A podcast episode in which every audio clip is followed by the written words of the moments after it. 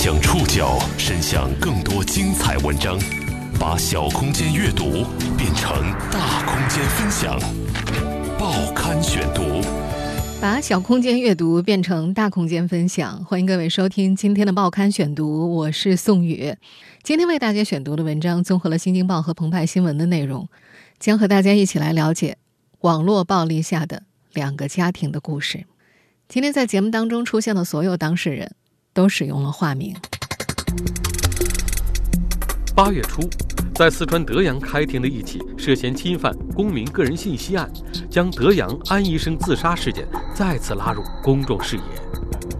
两年前，在泄露个人信息、人肉搜索以及网络暴力等多重因素的助推下，一桩泳池里的小小纠纷变成了波及两个家庭的生命悲剧。网络暴力之下，伤害与被伤害没有分界线。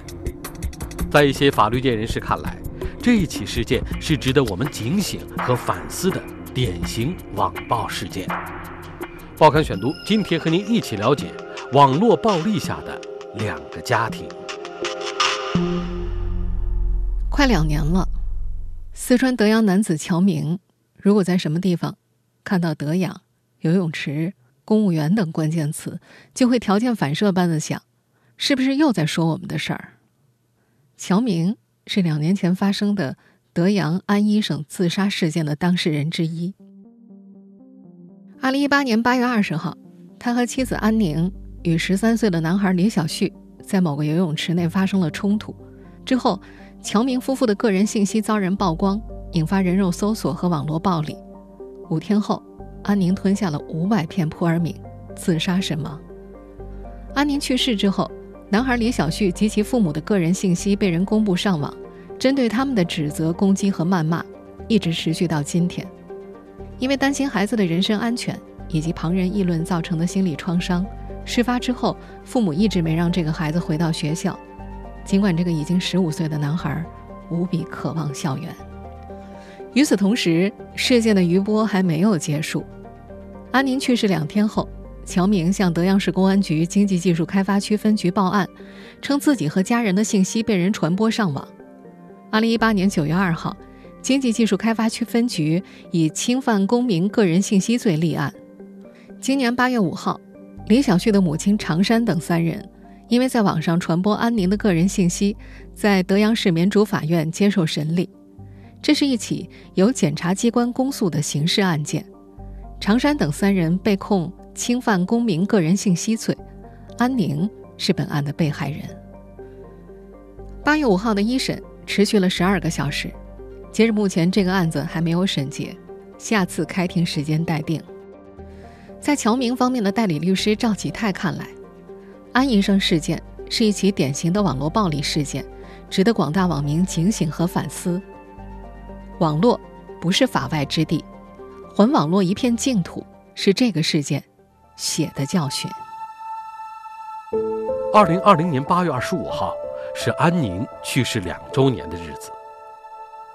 两年了，乔明再也没去过那个事发的游泳池，那里是后来一切痛苦的起点。报刊选读继续播出：网络暴力下的两个家庭。事件的起点是二零一八年八月二十号晚上，安妮一家三口在家附近的德阳市某酒店泳池里游泳。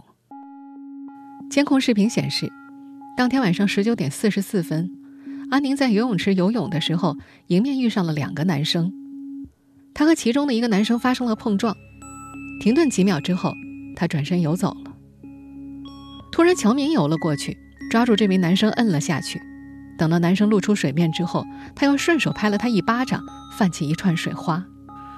关于视频上这一幕，双方至今说法不一。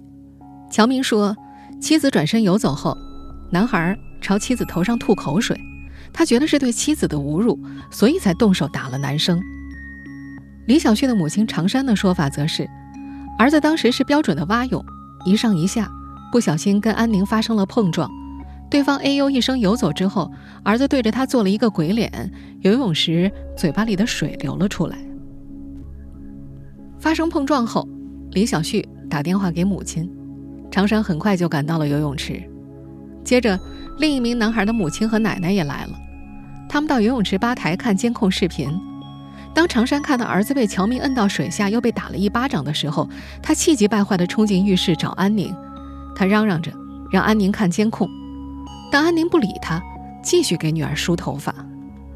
常山后来向澎湃新闻描述，自己当时很生气，骂了他一句：“你们那人太不要脸了，没事只会打孩子。”安宁则用手指指着他说：“你说什么？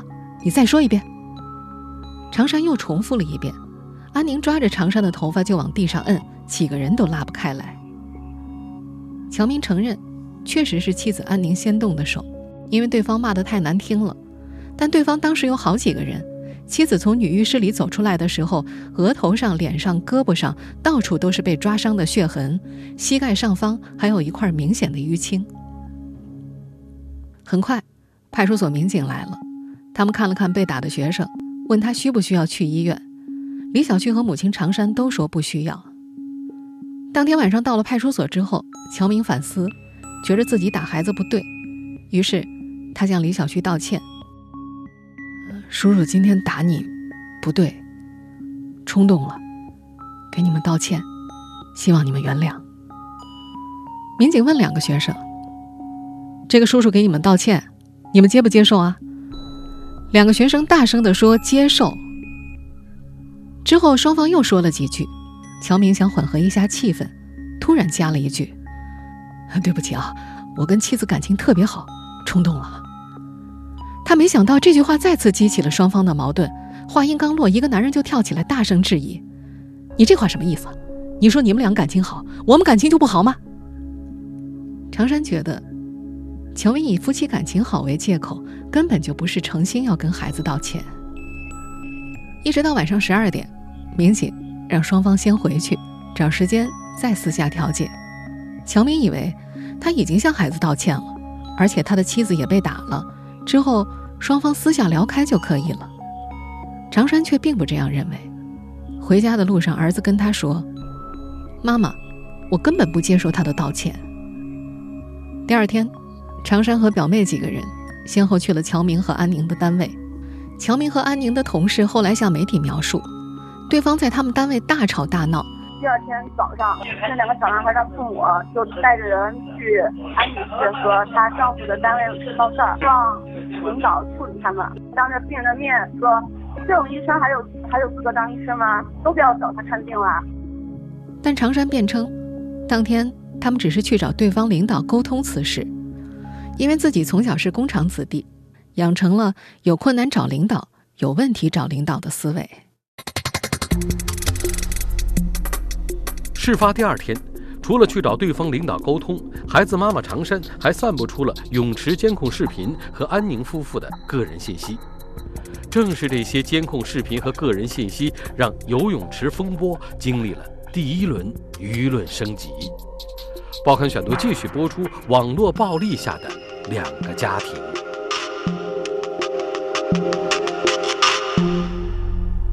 二零一八年八月二十一号晚上七点多，安宁正在家里玩手机，同时忽然从微信上发过来一个链接，点进去是个微博用户的主页，最新内容是：“快来看啊，某某局员工公开殴打未成年人，就因为孩子游泳不小心撞到了他老婆。”微博配图是一张人头攒动的游泳动图。作为当事人，安宁和丈夫很快不安了起来。那个晚上，照片和视频在德阳当地人的社交网络里传播开来，甚至在一个叫“德阳育儿”的五百人微信群里，已经有人在讨论这件事儿。群里不时有人发言：“怎么把事情搞大？怎么人肉乔明夫妇的单位和照片？怎么去联系媒体？”与此同时，常山还把监控视频发给了一家视频网站。他在后来接受澎湃新闻采访时说：“他当时把视频公布出去，是期待网友讨论有一个公正的结果，也希望对更多的人有教育意义。”二零一八年八月二十二号开始一则名为疑因妻子游泳时被撞男子在泳池中摁小孩头一顿痛打的视频在网上流传。视频当中还配有常山经过变婴的采访录音。我们孩子十三岁孩子呢可能进去游了有十分钟左右吧就给我打了电话过来他就说妈妈快过来我被人打了。是一个不认识的陌生的叔叔打我。这天下午乔明和安宁发现转发泳池冲突视频的人越来越多。更严重的是，相关微博下开始出现乔明、安宁的个人信息，包括姓名、工作单位、职务、照片，全部都暴露了。一份司法文书显示，泳池冲突的第二天，常山等人在乔明工作单位的公示栏里拍下了乔明的姓名、单位、职务、照片。常山还通过网络检索并截图保存了安宁的资料，包括他的姓名、单位、职务和照片等等。拿到这些信息后，常山把他们发给了堂妹常某、表妹孙某某。随后，常山和常某又发布相关微博，将泳池冲突和公务员做了关联。常某与孙某某则多次转发评论，同时提及安宁、乔明的工作单位和职务。网络舆论的走向很快就变成了谩骂和攻击。网友们一边转发微博，一边把安宁和乔明形容为德阳的垃圾、对孩子出手的变态，要把他们人肉出来。根据常山等人提供的信息，许多网友还对二人进行了精准打击。有人说要去安宁就职的医院科室挂号，看看什么样的医生会对孩子出手。有人把攻击目标扩大到了乔明的单位，说乔明这种人能在公职机关过得下去。乔明的同事张全记得。二零一八年八月二十三号起的三四天里，他们办公室的电话就没消停过。平日里，那个座机一天只会响一两次，但那几天每天至少有七八个陌生电话，都是在问乔明的事儿。在事件发酵初期，安宁夫妇很快被网络暴力包围。在乔明的印象里，那时妻子开始失眠，整夜整夜刷评论，一边看一边哭。他完全没想到那些谩骂的声音会要了妻子的命。报刊选读继续播出：网络暴力下的两个家庭。二零二零年夏天，坐在茶楼的沙发上接受《新京报》的采访，谈起往事的时候，乔明深深吸了一口烟。他做过心脏手术，应该戒烟的，但这两年他的烟瘾更重了。每天差不多要抽上大半包，他说：“现在回想起来，才知道自己当初有多天真，没遇到过这个事儿，没想到网络的力量这么大。”在网络舆论发酵初期，网友骂乔明是人渣是变态，他都没把这些放在心上，他还劝妻子：“哎，随便骂，我就当没看见，就当被骂的两个人跟我们没关系。”但妻子的承受能力显然不如他。八月二十三号。安宁和母亲到附近派出所报警，说自己和家人被人肉，但案件没有被受理。晚上回到家，她哭着对丈夫说：“她不想在德阳待了，觉得这里的人都欺负她，她想回老家青海。”她问丈夫：“我想不通啊，就这么一个小纠纷，搞得全世界都知道了，有必要吗？”冲突爆发的第四天。安宁还联系了《德阳日报》的记者，聊了两个多小时，但夫妻俩最终决定先不回应。乔明解释说，那时妻子很焦虑，因为乔明的确动手打了孩子，担心舆论会影响到他，怕乔明被行政拘留，他们还是希望私下调解。事实上，那会儿已经有很多记者打电话到乔明的单位，警察也劝乔明不要接受媒体采访，他自己。也不想把矛盾激化。为了让网友停止谩骂，乔明想到的办法是和李小旭的家人和解。他觉着和解了，对方就能在网上澄清事实，网友可能就不骂了。通过同事，他联系上一位愿意帮忙撮合的中间人，以为和解有望的安宁开始为双方见面做准备。乔明记得，妻子从女儿的田字格本上撕下一张纸。又找来一张白纸，用中性笔一字一句地写下见面时要说的话。仅开头处的措辞，他就修改了四次。反复修改措辞，是事发当天调解带来的后遗症。那天，乔明一句无心的话惹怒了对方，安宁害怕同样的事再次上演，所以对每个字句都反复斟酌。但他们期待的和解并没有达成。八月二十四号。常山以家里老人生病等为由拒绝了见面请求，安宁知道之后，失望地对丈夫说：“对方故意扩大舆论，制造更大的影响力，不是像要和谈这么简单。”但事后，常山在接受澎湃新闻采访时说：“这是一件需要慎重考虑的事情，怎么可能一下子就解决呢？”他说自己担心乔明有暴力倾向，于是打电话给另一位孩子的母亲，商量要不要叫上民警中间人，茶馆最好定在派出所的边上。他没想到的是，和谈已经没有机会了。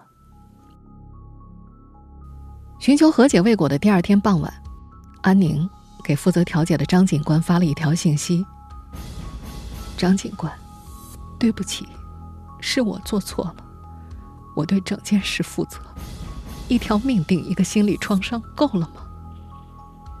十分钟后，张警官回了消息，劝他不要多想，处理好就行了，还劝他你不要走极端。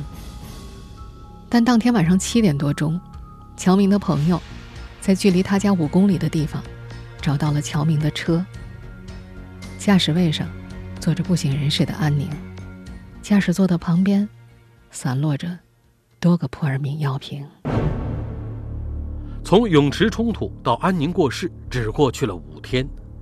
安宁的离世以及另一则视频的出现，很快改变了整个事件的走向。网上的一切都开始反转：十三岁的男孩成了网友们口中的杀人犯、强奸犯、小畜生；男孩一家人成了被人肉、被攻击的对象。报刊选读继续播出：网络暴力下的两个家庭。安宁过世之后，网上的一切开始反转。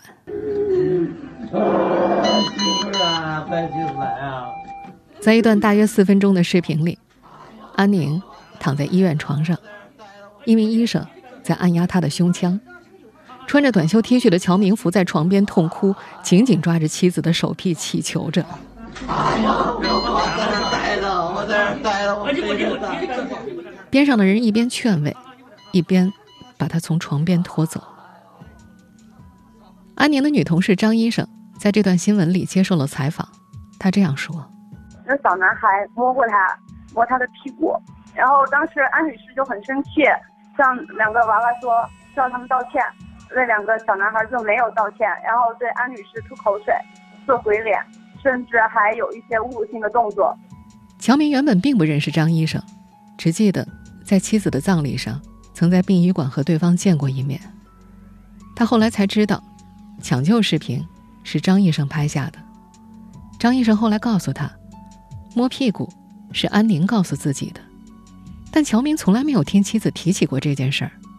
张医生对他说，这是因为安宁担心他心脏不好会受到刺激。但李小旭的爸爸李军坚定地认为，视频中所说的不是事实。孩子和对方在泳池里是有接触，但不是摸屁股。他告诉《新京报》的记者，警方调取过泳池的原始监控，一帧一帧的看了，不可能有张医生说的那些行为。抢救视频发出的第二天，在第一轮舆论风暴当中泄露了安宁夫妇信息的常山，很快就感受到了自己的信息被泄露是什么滋味儿。不仅他们夫妇二人的身份证号、户籍信息、工作单位、结婚证，以及他们十三岁儿子李小旭的学校名称等被人放到了网上，甚至他们家去世多年的老人的照片也被公开了。还有人把常山李军夫妇的照片处理成遗像，在男孩李小旭的照片上打上了“强奸犯”的字样。在微博上，李小旭家人的信息被做成图片后到处评论转发。在豆瓣上，有人不断发帖。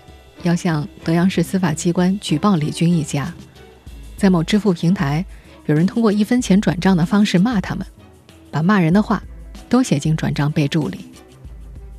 李军说，家里几年前卖过一套房子，连这套房子的地址都被网友找到了，房主人不断的被打电话、送花圈、发恐吓短消息，疑似新任房主被迫在网上发帖声明和李家毫无关系，请求网友。不要骚扰居住人，更不要按照这个地址邮寄侮辱性物品。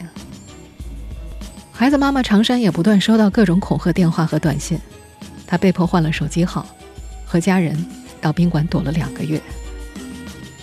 十三岁的李小旭也不敢去上学了，有网民在网上威胁：“杀人犯的孩子在哪里？马上就要开学了，我们到校门口去堵，潜伏到学校里收拾他。即便后来在家，李军夫妇也会担心孩子受到网上信息的影响。事发后不久，常山没收了李小旭的手机，但半个月后，这个十三岁的男孩还是看到了网友的攻击言论。他一度承受不了这样的压力，写下了一封绝命信。他不肯让父母查看信里的内容，父母也没有勉强。但此后，父母出门上班，总要叮嘱家里的老人，对孩子寸步不离。男孩也不敢一个人睡觉，夜里经常大汗淋漓。他反复问母亲：“他们为什么这样说我？”常山不知道如何回答，只好安慰儿子。事情很快就会过去的，但两年了，事情依然没有过去。今年八月初，常山等人涉嫌侵犯公民个人信息案的开庭，让这桩案子再度回到公众视野。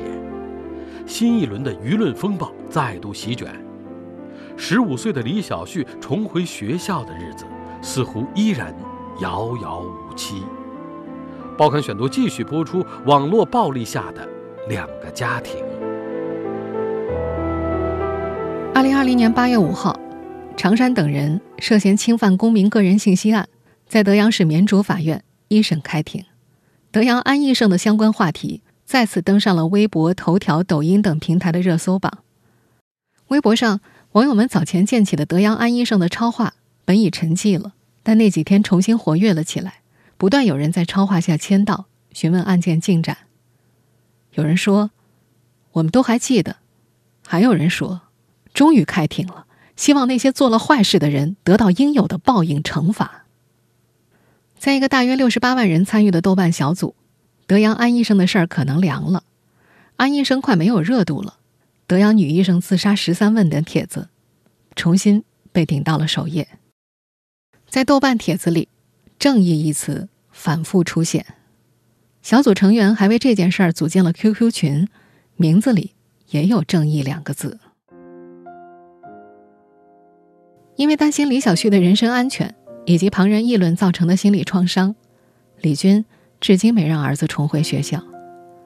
他给李小旭买了各个科目的授课光盘，让孩子在家自学。每隔一段时间，儿子就会问一句：“什么时候可以回去上学？”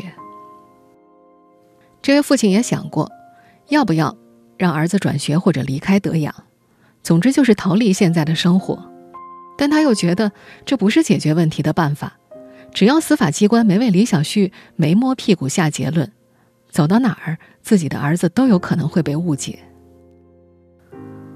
为了澄清网上的偏见，二零二零年二月六号，他以李小旭法定代理人的身份，向德阳市金阳法院提起刑事自诉。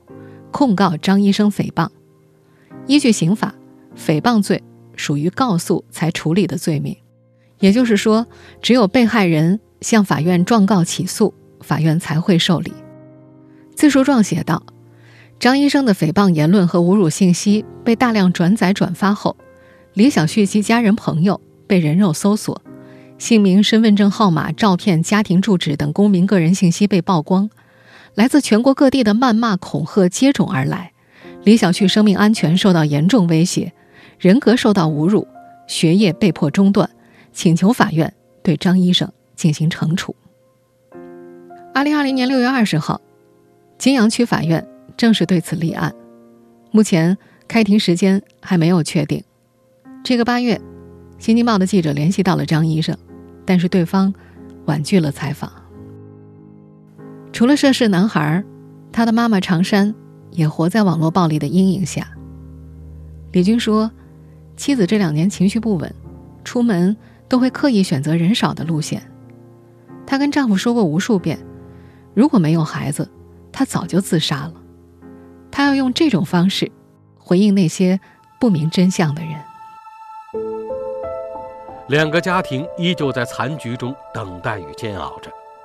安宁去世两年间，有网友调转矛头攻击李家，也有人希望帮助乔家。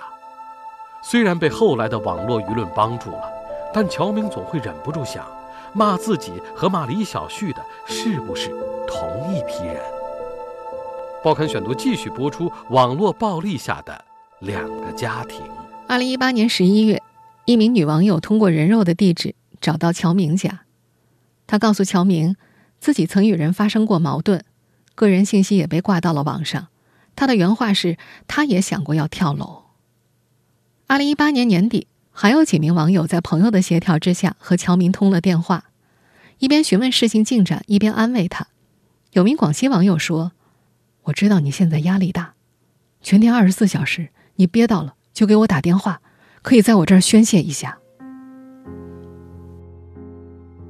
和这些网友接触之后，乔明有时候会忍不住思考：骂自己的和骂李小旭家人的是不是同一批人？那些。事后愿意为他提供帮助的人，当初是不是也说过他人渣败类呢？他不知道。在他看来，从一开始，网友们就被片面的事实误导了，所以做出了错误的判断。从某种程度上说，这些网友也是无辜的。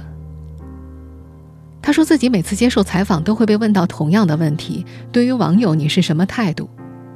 他知道。这个问题怎么回答都不对。他说自己肯定不能说感谢你们人肉他们，但如果说不应该人肉他们，网友说不定又会反过来骂他。我们站在你那边给你撑场子，你怎么不把我们当自己人呢？在无数个失眠的深夜，他会不时点开微博上德阳安医生的超话。他至今都没有注册微博账号，但每次看到陌生人和自己一起怀念妻子。他的心里依旧十分感激。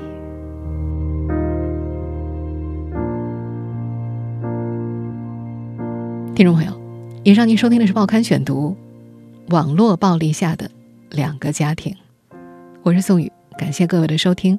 今天节目内容综合了《新京报》《澎湃新闻》的内容。收听节目复播，您可以关注《报刊选读》的微信公众号“宋宇的报刊选读”。